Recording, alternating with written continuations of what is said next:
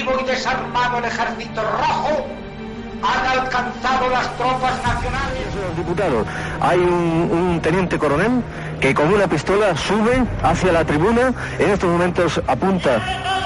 Estamos viviendo momentos muy graves para nuestra vida democrática. Y en estas circunstancias quiero dirigirme directamente a todos. de cercanías que circulaban Esto es Historias de la Historia. Dirige y presenta Fernando Lumbreras.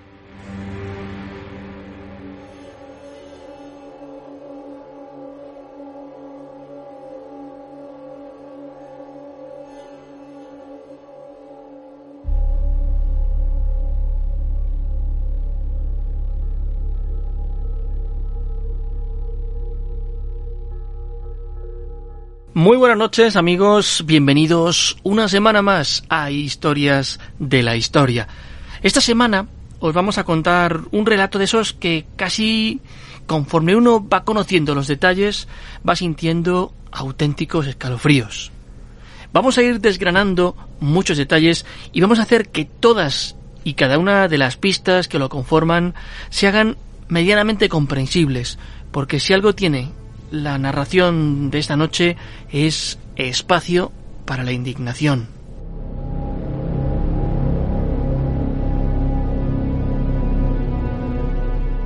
En algunos artículos periodísticos aparece referenciada como la noche más oscura.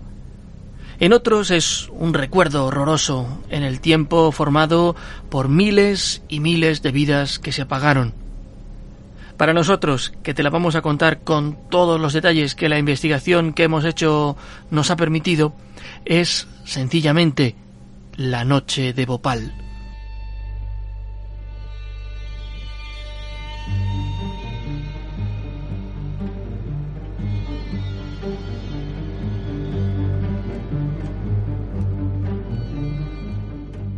La llaman la ciudad de los siete lagos Dicen que fue fundada por un rey allá en el siglo XI y hoy es la capital del estado de Madhya Pradesh, además de un importante centro industrial en la India. En 1984 también lo era. En la parte norte de la ciudad se encontraba la factoría de Union Carbide, destinada a la fabricación de pesticidas para la agricultura.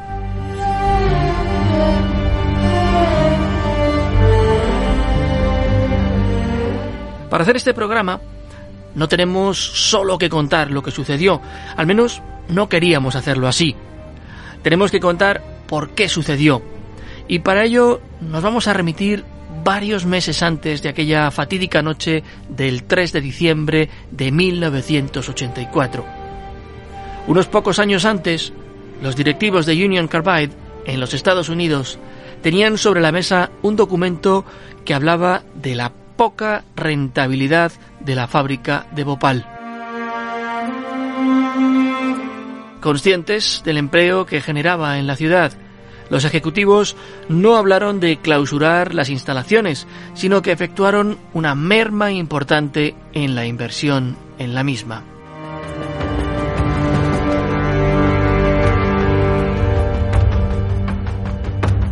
El resultado de esos recortes fue una lenta y progresiva degradación de los materiales que conformaban las instalaciones. Conductos oxidados, válvulas que no se reparaban. Eran frecuentes, de hecho, lecturas erróneas o incluso fugas de gases que causaron en alguna ocasión algún que otro muerto. Mejor dicho, lo de Bhopal era la crónica de un desastre anunciado. A las 12 y 5 minutos de la medianoche del 3 de diciembre de 1984, operarios de la fábrica de pesticidas detectaron una fuga de un gas menor y dieron aviso. Desde la sala de control, el supervisor fue personalmente a ver las dimensiones de lo sucedido. Se dirigió a la zona de almacenaje en la que había tres depósitos, en cuyo interior estaban los materiales más inflamables de la fábrica.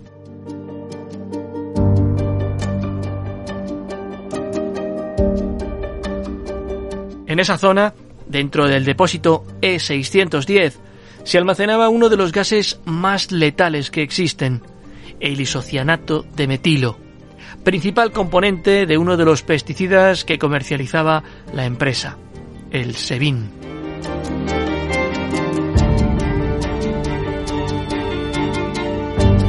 El responsable de control se acercó a la zona de conductos que salían del área restringida y su propio olfato le desveló que la fuga estaba cerca. En una de las válvulas pudo ver perfectamente el escape de lo que parecía ser hidrógeno. Ya lo hemos dicho antes, los escapes de gases menores eran bastante frecuentes. De hecho, la plantilla había tenido que lidiar con varios de ellos, así que tampoco le dio tanta importancia, aunque sí aplicó los protocolos de seguridad que habían establecido en el personal.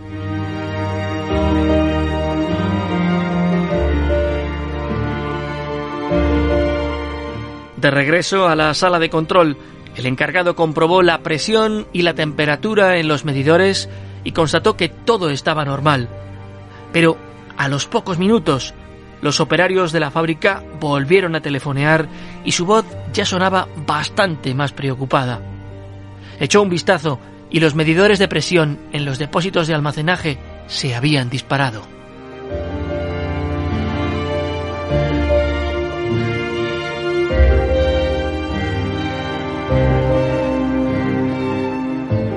Las 12 y 20 de la medianoche, de nuevo el encargado sale de la sala de control y vuelve a dirigirse a la zona de almacenaje. Allí se dio cuenta de que algo no estaba bien. Había un calor sofocante y uno de los depósitos vibraba. Decidió salir de allí con la intención de llegar cuanto antes a la sala de control para activar la alarma. Lo que desconocía aquel hombre es que el isocianato de metilo ya se encontraba en las tuberías de la fábrica y había abandonado el depósito. Tan solo diez minutos después, a las doce y media, se apretaba el botón rojo de la alarma. Los mecanismos de emergencia para tratar de frenar cualquier fuga no funcionaron. No funcionó ni uno solo de los sistemas que evitaban la salida del gas a la atmósfera.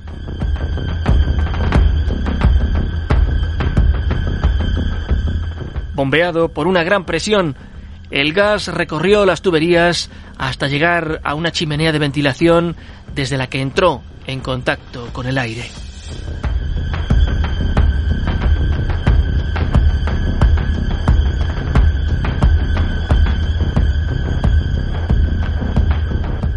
Los operadores no habían podido hacer nada para evitar el escape, así que su siguiente paso fue tratar de paliar los gravísimos daños que sabían se iban a producir y que además se produjeron.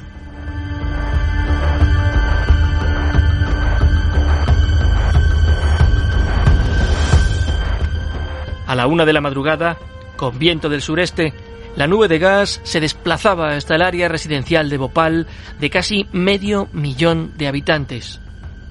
Al entrar en contacto con la atmósfera, el isocianato de metilo se había descompuesto en otros gases igualmente peligrosos: fosgeno, metilamina, sosa cáustica y sobre todo cianuro de hidrógeno. Esta última composición química, al ser más densa que el aire no se dispersó, sino que descendió y recorrió a ras de suelo toda la ciudad, matando a todos los que se encontraba a su paso, animales, personas, todo.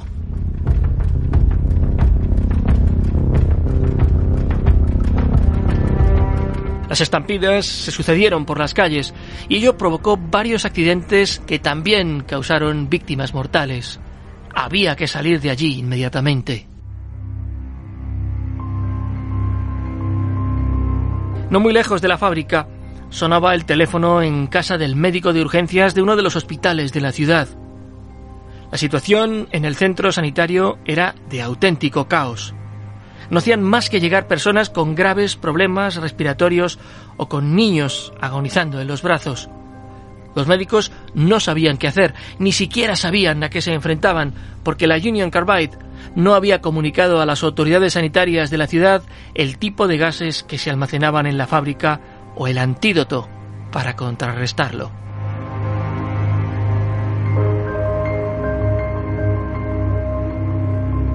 En un principio, a los que acudían con trastornos oculares se les administraba un simple colirio, pero muchas veces, la mayoría, no era suficiente.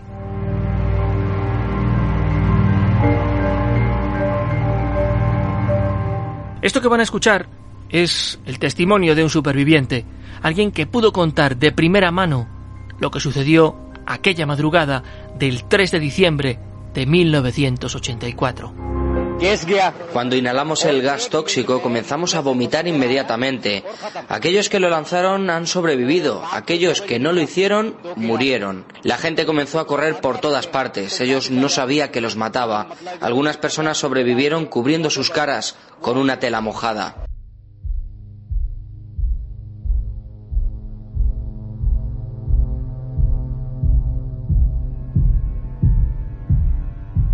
Aquella noche fallecieron alrededor de 3.000 personas.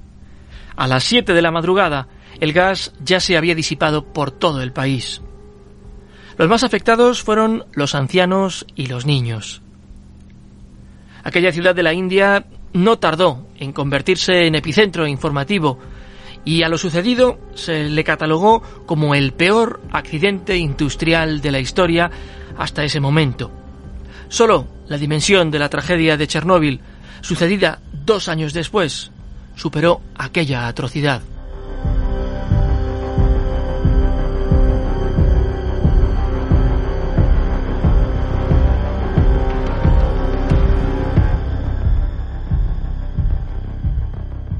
El 4 de diciembre, 24 horas después del desastre, el gobierno de la India encargó a un químico que trabajaba en la fábrica que llevase a cabo una exhaustiva investigación.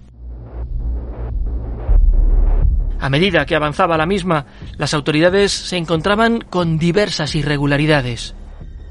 La empresa decía que el depósito E610 solo se había llenado hasta el 50% que marcaba la legislación. Los empleados, sin embargo, afirmaron que estaba al 75%.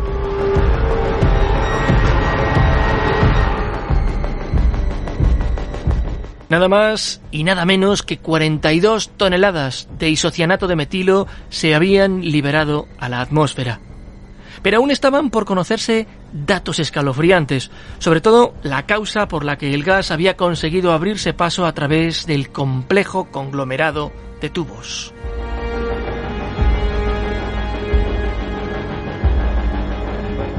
En el depósito contiguo al E610 se almacenaban otras 35 toneladas de isocianato, con el oportuno riesgo de que se produjera además un nuevo escape.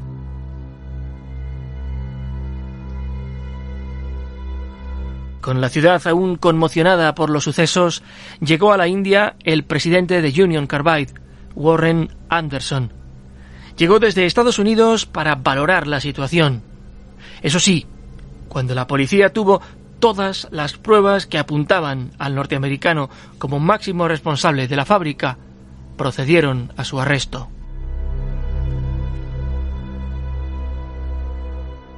Y aquí tiene lugar una serie de irregularidades que tenéis que conocer. A Warren Anderson no se le llevó a ninguna dependencia policial para proceder a su interrogatorio. Este se produjo en un lujoso apartamento que la empresa tenía en la ciudad de Bhopal. Apenas unas horas después se le ponía en libertad bajo fianza, que no tardó en pagar, y rápidamente tomó un avión de regreso a los Estados Unidos.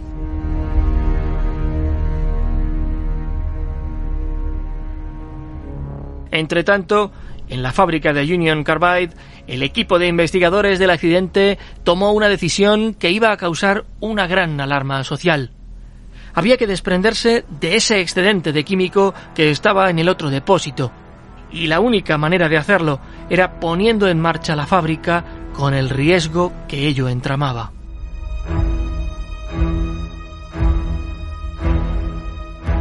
Llevados más por la fe en sus posibilidades que por la confianza en el instrumental obsoleto, a aquella operación la bautizaron precisamente así, Operación Fe.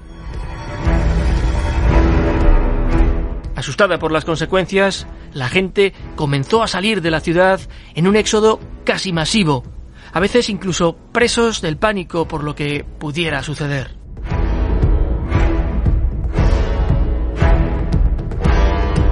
16 de diciembre todo estaba previsto para poner en marcha el proceso.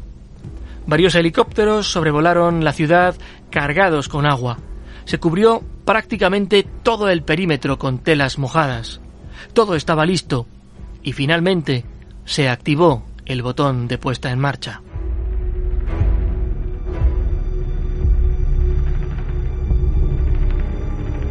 Bhopal parecía una ciudad fantasma. Había centenares de comercios cerrados. Los heridos menos graves de los hospitales se habían marchado. No se veía a prácticamente un alma por la calle. Durante los siete días que duró el proceso, todo era incertidumbre. Finalmente todo salió bien y los químicos de la planta se felicitaron al haber conseguido evitar un nuevo desastre.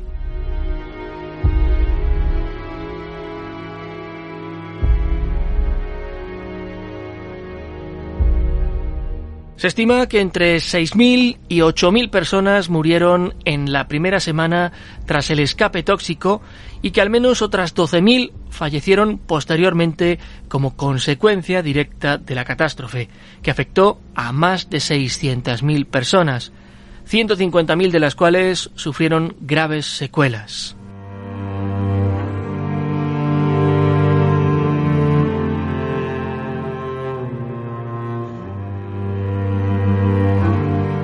Además, perecieron también miles de cabezas de ganado y animales domésticos. Todo el entorno del lugar del accidente quedó seriamente contaminado por sustancias tóxicas y metales pesados que tardarán muchos años en desaparecer. La planta química fue abandonada tras el accidente. Union Carbide llegó a un acuerdo con el Estado indio y pagó 470 millones de dólares por los daños y perjuicios causados. De estos 470 millones, pues eh, resultaron ser prácticamente insuficientes.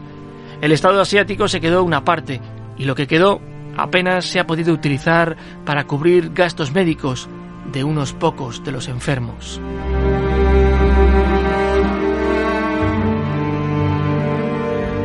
El 7 de junio de 1999, el tribunal indio que juzgaba este desastre condenó a ocho directivos de la empresa a dos años de prisión y a abonar 600.000 rupias, unos 8.900 euros, a la delegación de la empresa en India.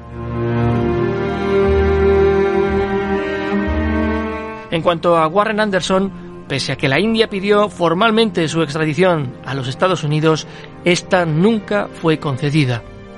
El considerado responsable del desastre de Bhopal murió en completa impunidad el 29 de septiembre de 2014, poco antes de cumplir 93 años y poco antes también de que se cumplieran 30 años de la tragedia. Pasó sus últimos días en una residencia de ancianos en Vero Beach, Florida, y su familia no anunció su muerte. Se supo gracias a la información aparecida casi casi de tapadillo en un periódico local.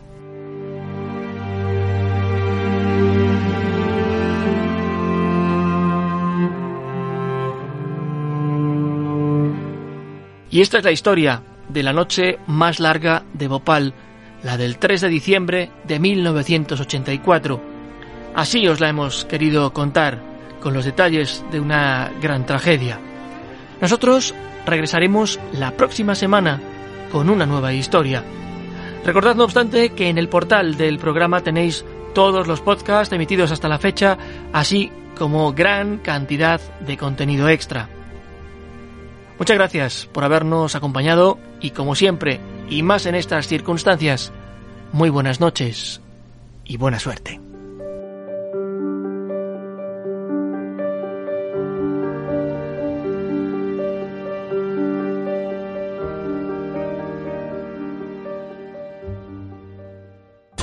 Viva Radio, tu radio de viva voz.